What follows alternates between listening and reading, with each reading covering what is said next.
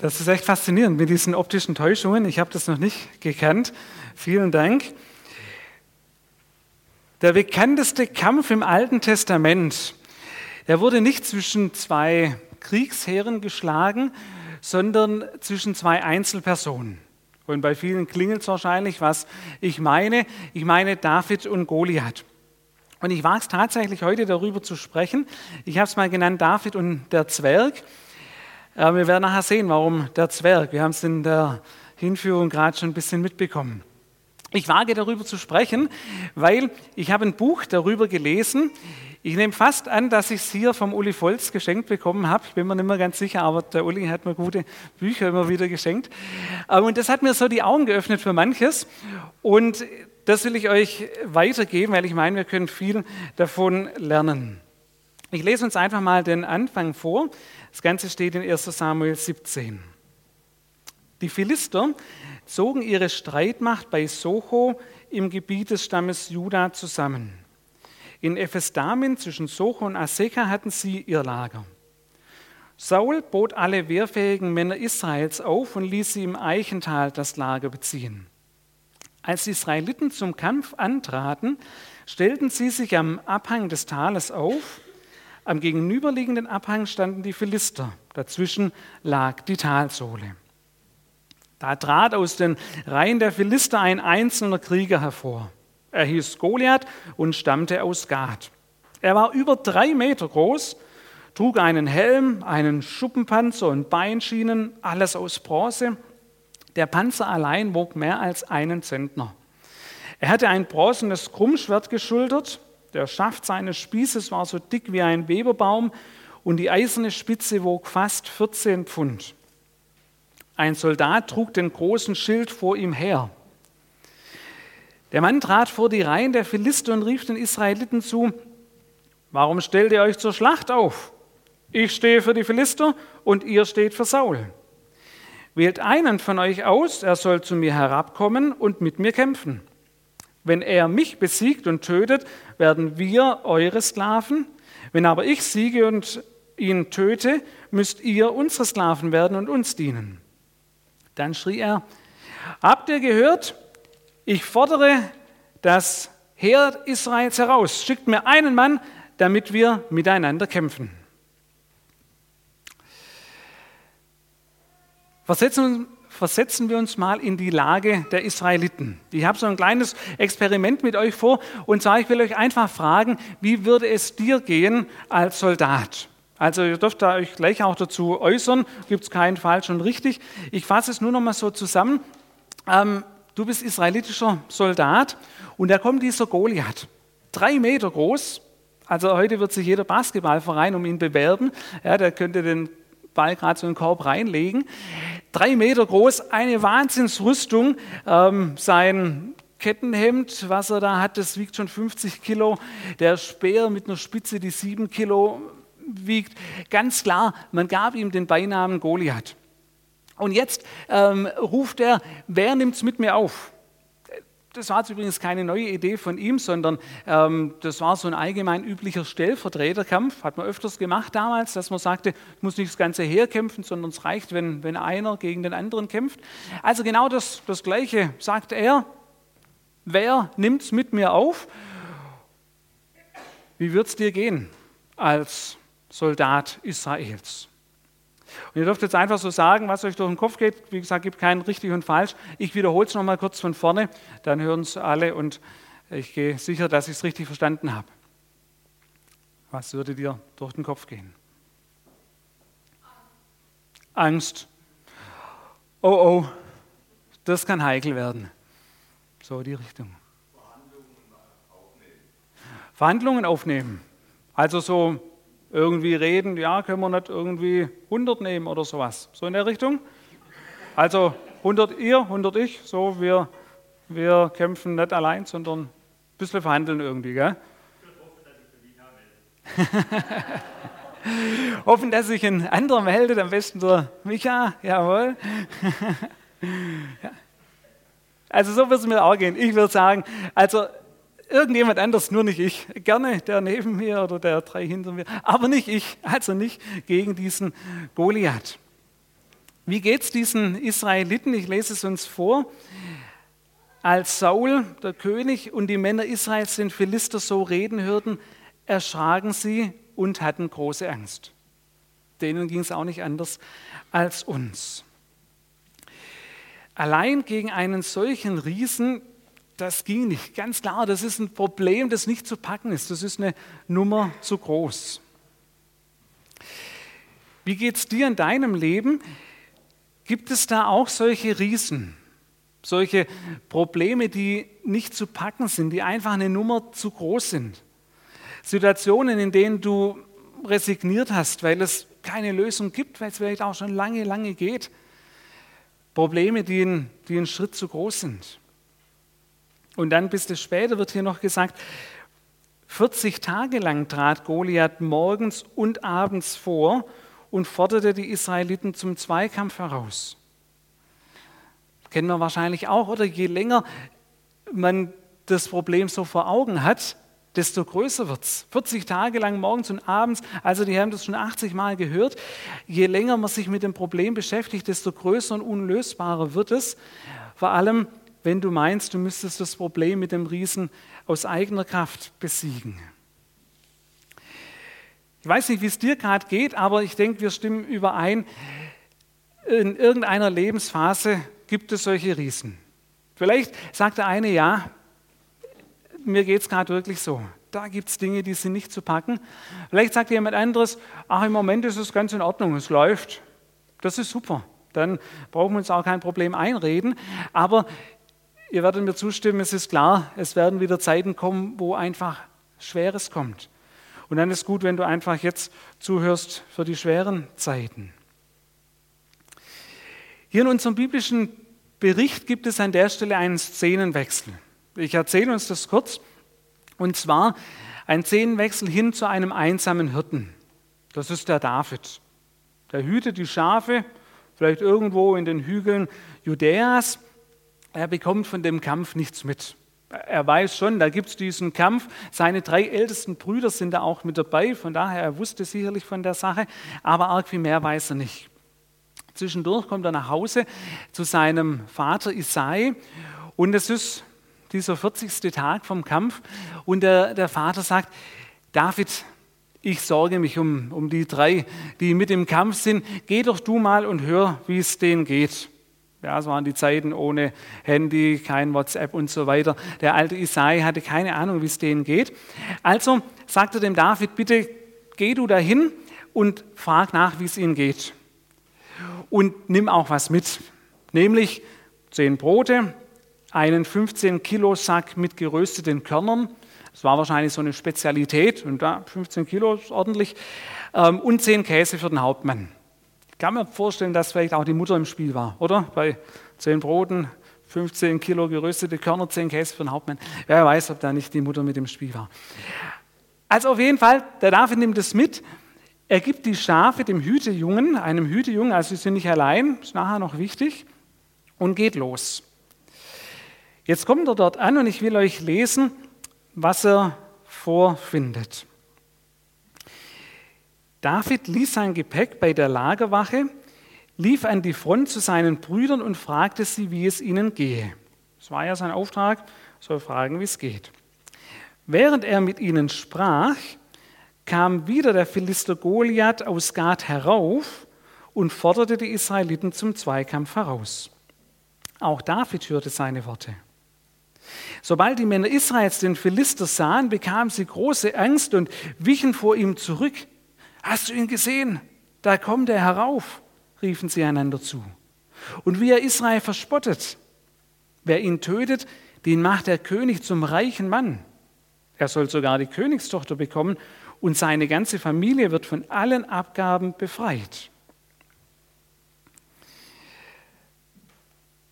Ich möchte uns an der Stelle auf ein kleines Detail hinweisen, nämlich wo befindet sich Goliath bei dem, was ich vorgelesen habe. Ich weiß nicht, ob es euch aufgefallen ist. Da hieß es, während er mit ihnen sprach, kam der Philister Goliath aus Gad herauf. Als ich vorher gelesen habe, in Vers 8, ein bisschen weiter vorne, da hieß es, dass er unten im Tal war und geschrien hat, schickt einen herunter. Jetzt kommt er herauf. Richtig. Goliath hat die Talsohle durchschritten und kommt auf der Seite der Israeliten herauf. Und wenn wir das so übertragen wollen auf uns, dann ist es bei uns auch nicht anders. Wenn du einen Goliath duldest, dann wird er dein Gebiet nach und nach einnehmen. Er wird bis in dein Lager kommen, er wird deine Gedanken gefangen nehmen, die normalerweise um Gott kreisen sollten, und er wird diese Gedanken auf sich selbst lenken, auf das Problem. Deshalb können wir es uns nicht leisten, solche Riesen zu dulden. Du kannst es dir nicht leisten, Riesen zu dulden, denn sie werden von Tag zu Tag größer. Wir haben jetzt diesen 41. Tag. Der David kommt, wir haben es gerade gehört. Ähm, er hat einen Vorteil. Nämlich das, was die anderen jetzt 40 Tage lang, zweimal am Tag gehört haben, das hört er zum ersten Mal. Und das finde ich schon interessant. Ähm, die, die Israeliten, die Soldaten, die hören das und dann heißt das, sie wichen zurück. Alle haben Angst. Jetzt, wie wird der David reagieren? David erkundigte sich bei den Männern, die in seiner Nähe standen, was für eine Belohnung bekommt der, der den Philister tötet und diese Schande von Israel nimmt? Dieser Unbeschnittene darf doch nicht das Herr des lebendigen Gottes verhöhnen. Sie erklärten ihm noch einmal, was der König als Belohnung ausgesetzt hat. David reagiert ganz anders. Ja, alle weichen zurück und ich stelle mir so vor, der David, ähm, er guckt sich um, äh, wo sind sie denn? Ah. Und er fragt nochmal nach, was bekommt er, der diesen Philister tötet? Er bekommt es nochmal erklärt, nämlich der König wird ihn zu einem reichen Mann machen. Er bekommt die Königstochter. Ob das jetzt so der Hauptgewinn war, ist fraglich. Wenn man so weiterliest, merkt man es nicht ganz so toll. Aber gut, der König macht ihn zu einem reichen Mann, äh, Königstochter, und der König befreit ihn von allen Abgaben und die ganze Familie mit. Also Steuerfreiheit für die ganze Familie. Das ist ja schon echt mal nicht schlecht. David reagiert ganz anders. Und wenn wir uns erinnern, ich nehme an, viele kennen das, als David zum König gesalbt wurde. Da hat Gott etwas gesagt, warum der David ausgewählt wird. Der alte Prophet Samuel sollte den, sollte den neuen König salben und er dachte zuerst, dass ähm, der älteste Sohn aus der Familie Isais das werden wird. Aber Gott sagt, nee, der ist es nicht, nicht der älteste, der Eliab und dann auch nicht der zweitälteste und so weiter, sondern am Schluss war es der jüngste, der achte Sohn, der David. Und was sagt Gott da dazu? Er sagt, ein Mensch sieht, was vor Augen ist, der Herr aber sieht das Herz an. Ein Mensch sieht, was vor Augen ist. Das ist das ganz Normale. Wir Menschen, wir, wir sehen einfach das, was vor Augen ist. Das ist menschlich. Wir sehen das, was vor Augen ist. Und der Goliath, der hatte wirklich alles, was beeindrucken konnte. Und das Menschliche ist, dass man das gesehen hat. Aber ich habe den Eindruck, der David hat in dieser Situation die Fähigkeit von Gott verliehen bekommen, mit Gottes Augen zu sehen. Und zu sehen, dass dieser Goliath gar kein Riese ist, sondern in Gottes Augen eigentlich ein Zwerg. Und weil er so mit Gottes Augen sehen konnte, deshalb konnte er so anders reagieren. Und das ist vielleicht das erste Wichtige heute Morgen, wenn es um deinen persönlichen Riesen geht, um um dieses Problem, das nicht zu packen ist, bete um den Blick Gottes. Bete darum, dass du mit Gottes Augen sehen kannst und sehen kannst, wie er das Problem sieht. Wir haben es heute so, dass wir gesagt haben, wer möchte, für den beten auch wir gerne. Also jeder kann für sich beten, aber wir wollen nachher einfach nach der Predigt auch das Angebot machen, ähm, da werden wir einfach noch eine Zeit des Lobes haben, wo wir Gott mit Liedern loben wollen. Deswegen haben wir vorher nur eins gesungen, nachher singen wir noch einige. Und wer in dieser Zeit gerne nach hinten kommen möchte, für den beten wir gerne. Wenn du sagst, ja, da gibt es so einen Riesen in meinem Leben, sehr schön, wenn ihr dafür betet, dann, dann machen wir das gern. Und wenn es kein Ries ist, sondern eine Kleinigkeit, beten wir da genauso gern dafür. Aber manchmal denkt man sich, ah, das, was ich habe, das ist nur was Kleines, aber für dich ist es was Großes. Und dann beten wir da gern dafür. Zurück zu unserem Text. David hat sich erkundigt, ähm, was für eine Belohnung es gibt. Und dann heißt es da weiter, als sein ältester Bruder Eliab ihn so mit den Männern reden hörte, wurde er zornig und sagte, was hast denn du hier zu suchen? Unsere kümmerlichen Paar Schafe hast du allein in der Wildnis gelassen. Wer wird nun auf sie aufpassen? Ich weiß, wie vorwitzig du bist. Ich kann mir schon denken, was dich hergetrieben hat.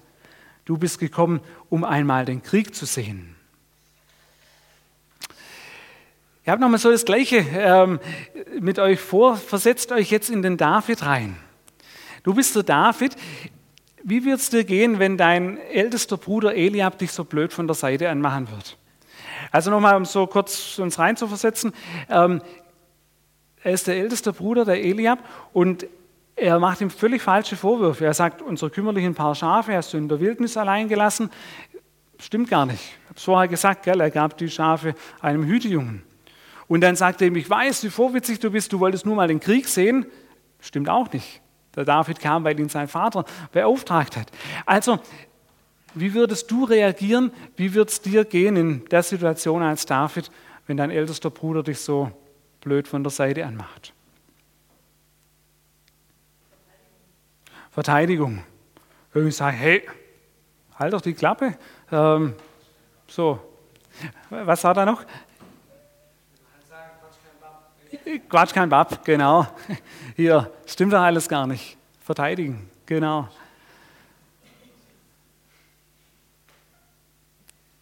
Gäbe es andere Reaktionen? Ich würde den Bruder hinschicken. Den Bruder hinschicken, genau. Also Eliab, dann geh doch du. Wenn du hier schon große Worte hast, geh du. Genau, gute Idee. Lesen Sie mal, wie der David reagiert. David erwiderte, was habe ich denn getan? Ich frage doch nur. Er drehte sich um und fragte den Nächsten und wieder bekam er dieselbe Antwort. Tatsächlich, er verteidigt sich auch so ein bisschen. Gell? Er sagt, ähm, was habe ich denn getan? Ich frage doch nur. Aber hochbeachtlich finde ich den nächsten Satz. Er drehte sich um und fragte den Nächsten. Also, er lässt sich gar nicht ein auf diesen Streit mit seinem Bruder, sondern er dreht sich um und bleibt bei seiner Sache. Weil David weiß, hier gibt es einen wichtigen Kampf zu kämpfen, den Kampf gegen Goliath.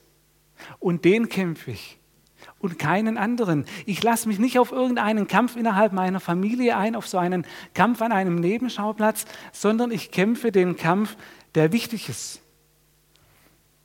Und das ist auch wichtig für uns, Kämpfe an der richtigen Stelle. Leider sind wir Christen manchmal auch sehr gut darin, so mit diesem, mit diesem Kämpfen innerhalb der eigenen Familie. Ja, so dieses und jenes. Und wir vergessen darüber die eigentlich wichtigen Kämpfe. Das, dass wir andere Menschen zum Glauben an Jesus einladen. Das, dass wir unsere Stadt für Jesus erreichen, unsere Freunde, unsere Bekannten, ähm, weil wir mit irgendwelchen ja, Kämpfen an Nebenschauplätzen ja, beschäftigt sind, innerhalb der Gemeinde oder so. Es ist wichtig, dass wir da kämpfen, wo es, ja, wo es wirklich wichtig ist. Dabei möchte ich das auch dazu sagen, es ist ganz normal, in jeder Gemeinde müssen Dinge geklärt werden. Und in jeder Gemeinde gibt es unterschiedliche Ansichten, das ähm, merke ich wirklich, egal wo man hinkommt. Und das ist ganz normal, man muss irgendwie diskutieren, streiten manchmal, um auf irgendwelche ähm, ja, Lösungen dann zu kommen. Aber trotzdem, lasst uns das immer im, im Kopf behalten, ähm, wo ist es wirklich wichtig und wo können wir auch sagen, ah ja, ist nicht so wichtig, können wir hinten anstellen. Wir konzentrieren uns auf die wichtigen Dinge. Kämpfe an der richtigen Stelle.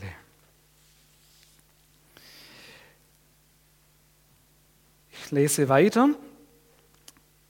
Es sprach sich herum, dass sich David so eingehend nach der Belohnung erkundigt hatte. Man berichtete es auch Saul und er ließ ihn zu sich rufen. Mein König, sagte David, lass dich von diesem Philister nicht einschüchtern. Ich werde mit ihm kämpfen. Unmöglich. Das kannst du nicht, erwiderte Saul. Du bist ja fast noch ein Kind und er ist ein Mann, der von Jugend auf mit den Waffen umgeht. Mein König, sagte David, als ich die Schafe meines Vaters hütete, kam es vor, dass ein Löwe oder Bär sich ein Tier von der Herde holen wollte. Dann lief ich ihm nach, schlug, ihn, schlug auf ihn ein und rettete das Opfer aus seinem Rachen. Wenn er sich wehrte und mich angriff, packte ich ihn an der Mähne und schlug ihn tot. Mit Löwen und Bären bin ich fertig geworden. Diesem unbeschnittenen Philister soll es nicht besser gehen. Er wird dafür büßen, dass er das Heer des lebendigen Gottes verhöhnt hat. Der Herr hat mich von den Krallen der Löwen und Bären geschützt er wird mich auch vor diesem Philister beschützen. Ich weiß nicht, wie es euch geht, wenn ihr den David so hören, äh, so hört, wie er redet. Also ich muss immer ein bisschen schmunzeln. Es kommt mir schon so ein bisschen großkotzig vor, oder? Also mit Löwen und Bären habe ich es gepackt, ich habe dann eine Domäne gepackt, totgeschlagen und so. Ähm, ich mache Konführunterricht bei uns. Wenn ein Konfirmand mir sowas erzählen würde, so ein Jugendlicher, ähm, würde ich schon nochmal nachfragen, war es jetzt wirklich ein Löwe oder war es eine Raubkatze oder vielleicht eine Katze, ähm, so getiert oder so. Also hört sich schon ein bisschen großkotzig an. Aber wenn er so sagt, das wird schon stimmen. Und vor allem am Ende sagt er dazu, also zuerst hat er gesagt, ich habe es gepackt, aber dann sagt er, der Herr hat mich vor den Krallen der Löwen und Bären geschützt. Er wird mich auch vor diesem Philister beschützen. Und das ist letztlich der entscheidende Punkt. Er weiß, dass es Gott war, der ihm geholfen hat. Und damit macht David eigentlich genau das Richtige. Denn er erinnert sich an die Siege Gottes in seinem Leben. Und das ist ganz wichtig, wenn wir irgendwie zu unserem persönlichen Riesen gegenüberstehen, haben wir oft das Problem, dass wir denken, oh, da ging es schief und da ging es schief und man kann diese und jene Niederlage aufzählen. Aber wichtig ist, dass du dich an die Siege Gottes in deinem Leben erinnerst.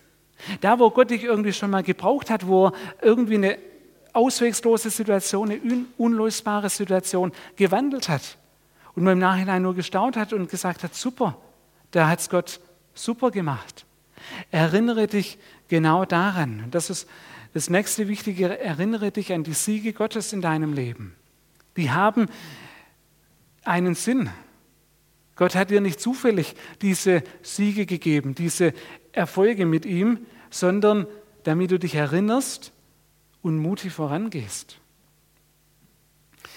Ich stelle mir das so vor, als der Saul sagt, unmöglich, ähm, du kannst gegen diesen Riesen nicht kämpfen, dass der David sich sagt, hä, was für ein Riesen? Den einzigen Riesen, den es in meinem Leben gibt, das ist Gott. Und in den Augen Gottes ist dieser Riese ein Zwerg. Also, wo ist das Problem? Erinnere dich an die Siege Gottes, an Gottes Macht. Gut, sagte Saul, kämpfe mit ihm. Der Herr wird dir beistehen. Er gab ihm seine eigene Rüstung, zog ihm den Brustpanzer an und setzte ihm den bronzenen Helm auf. David hängte sich das Schwert um und machte ein paar Schritte. Doch er war es nicht gewohnt. Ich kann darin nicht gehen, sagte er zu Saul. Ich habe noch nie eine Rüstung getragen. Er legte alles wieder ab, nahm seinen Hirtenstock.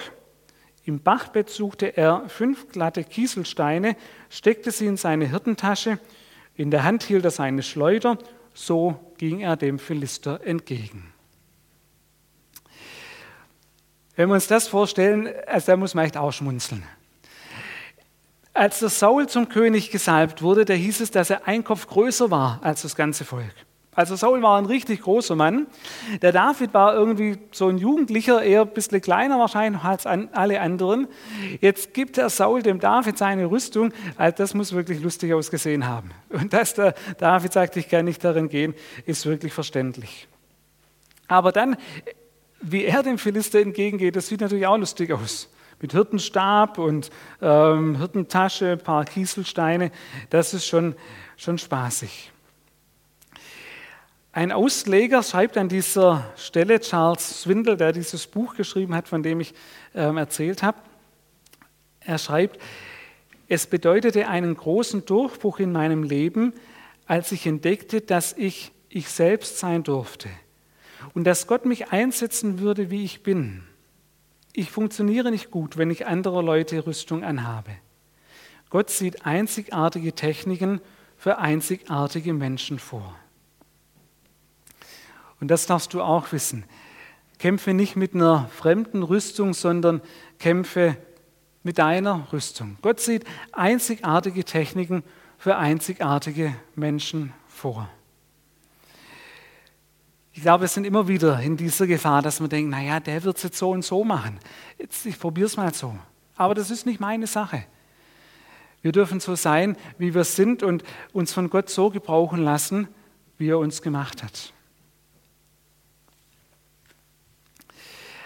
Also, David geht in seinem Hirtenoutfit auf den Philister zu. Auch Goliath rückte vor. Sein Schildträger ging vor ihm her als er nahe genug war, sah er, wer ihm da entgegenkam. Ein Halbwüchsiger, kräftig und schön.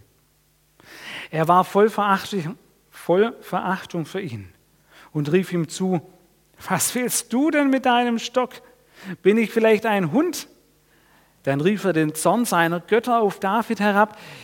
Komm nur her, spottete er. Dein Fleisch will ich den Geiern und Raubtieren zu fressen geben. Also der Goliath ist, ist richtig eingeschnappt. Bin ich ein Hund? ruft er, dass du mit einem Stock auf mich zukommst. Er meint diesen Hirtenstab. Und noch einmal will ich euch diese Aufgabe geben, dass ihr euch in den David reinversetzt. Wie wird es dir an dieser Stelle gehen?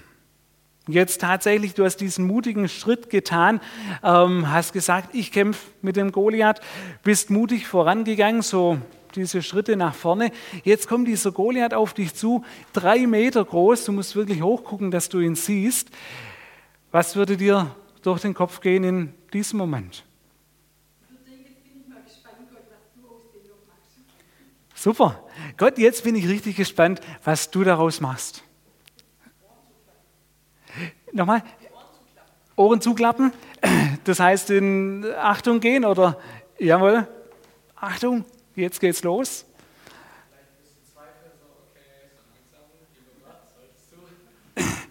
Genau, so die leichten Zweifel. Oh Gott, habe ich dich jetzt wirklich richtig verstanden, dass ich diesen Riesen angehen soll? Oder habe ich vielleicht irgendwie falsch gehört? Wolltest du doch vielleicht jemand anders, der Saul mit seiner tollen Rüstung oder so? Hm, Zweifel. Mir persönlich glaube, wird es so gehen, ich würde mal sagen, oh oh, das war doch eine Nummer zu groß. Da habe ich mir ein bisschen zu viel zugemutet. Vielleicht kann ich doch eher den Rückzug antreten. Lieber peinlich, aber ich rette mein Leben, als dass ich hier drauf gehe. Ich weiß es nicht. Vielleicht wird es mir so gehen. Was macht der David? David antwortete dem, dem Goliath, du trittst gegen mich an mit Säbel, Spieß und Schwert. Ich aber komme mit dem Beistand des Herrn, des Herrschers der Welt, des Gottes, dem das Heer Israels folgt und den du verhöhnt hast. Er wird dich heute in meine Hand geben. Ich werde dich töten und dir den Kopf abschlagen. Und die Leichen der übrigen Philister werde ich den Vögeln und Raubtieren zu fressen geben. Dann wird die ganze Welt erkennen, dass das Volk Israel einen Gott hat, der es beschützt. Auch die hier versammelten Israeliten sollen sehen, dass der Herr weder Schwert noch Speer braucht, um sein Volk zu retten. Denn der Herr bestimmt den Ausgang des Krieges und wird euch Philister in unsere Hand geben. Also ganz anders, als ich reagiert hätte, reagiert der David so, dass er sagt, ich habe Gott auf meiner Seite. Kein Problem. Er zweifelt nicht, sondern er geht voran. Und es wäre absolut verständlich gewesen, angesichts des Riesens zu verzagen und damit den Rückzug anzutreten. aber es wäre fatal gewesen. Der David, er hatte an dieser Stelle auch wieder nicht den Blick auf den Riesen, sondern, und das will ich euch noch kurz hier am, am Flipchart anmalen. Also, es hat sich nichts geändert. Ich bin nach wie vor nicht so der große ähm, Maler. Aber ich hoffe, ihr könnt so einigermaßen, sehen. Ich habe hier den, den David ähm, und da den, den Goliath. Der David schaut nicht auf diesen Riesen, sondern er schaut auf was anderes. Nämlich, er schaut auf den, auf den Riesen hinter dem Riesen. Und der Riese hinter dem Riesen, wir hatten es jetzt heute schon verschiedentlich gesagt, das ist Gott. Und genau den Blick brauchen wir, wenn es dann dran hinkommt, dass wir so einen Riesen anzupacken haben, dass wir nicht auf den Riesen schauen, sondern auf den Riesen hinter dem Riesen. Und aus Gottes Perspektive ist der Riese ein Zwerg. Und deshalb schau auf den Riesen hinter dem Riesen.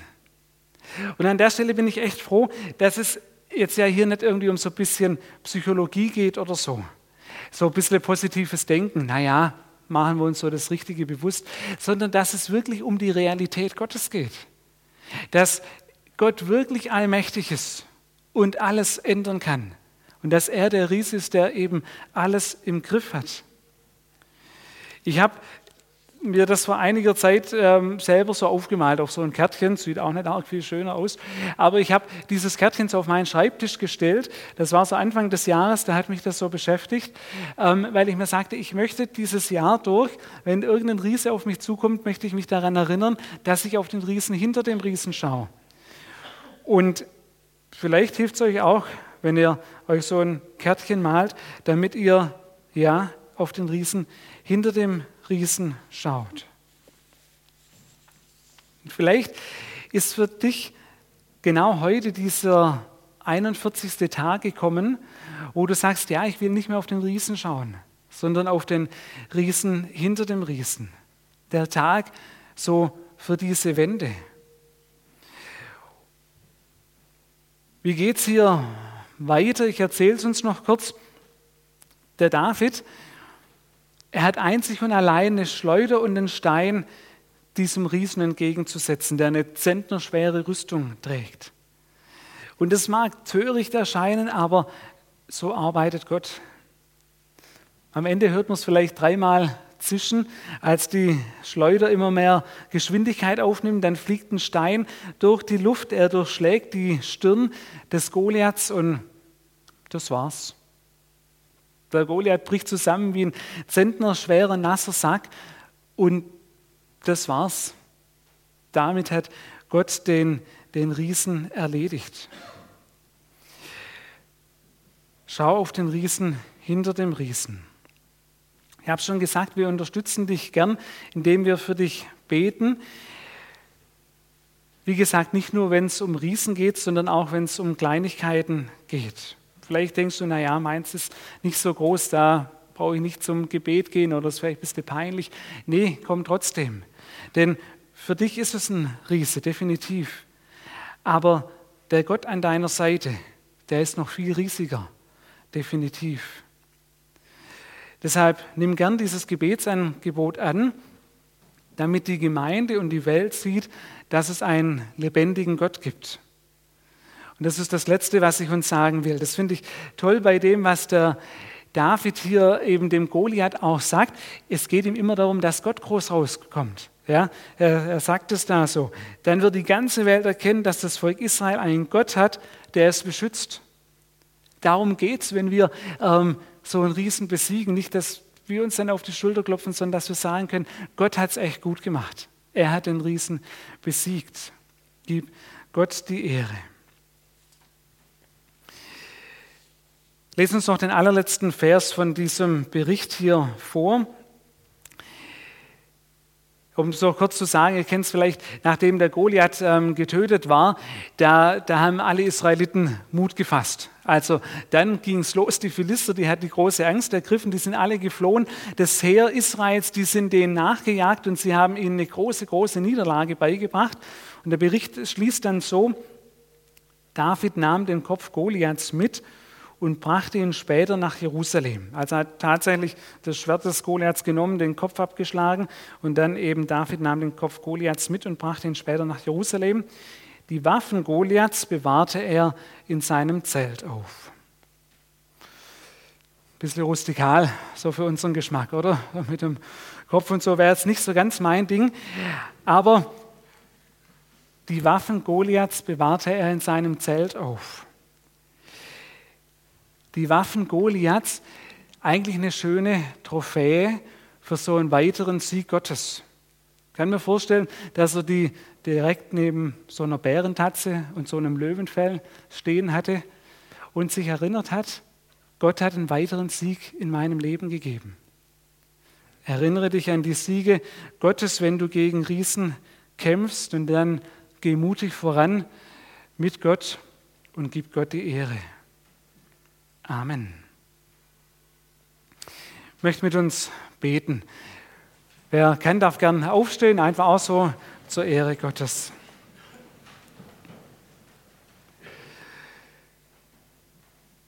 Guter und großer Gott, der Kampf mit meinem eigenen Riesen kann niemand für mich kämpfen als ich allein. Aber du stehst mir bei. Hilf du mir, diesen Kampf anzugehen. Hilf mir mit deinen Augen zu sehen. Hilf mir deine Möglichkeiten zu sehen und zu sehen, dass der Riese in deinen Augen ein Zwerg ist. Und dann kämpfe du den Kampf zu deiner Ehre. Amen.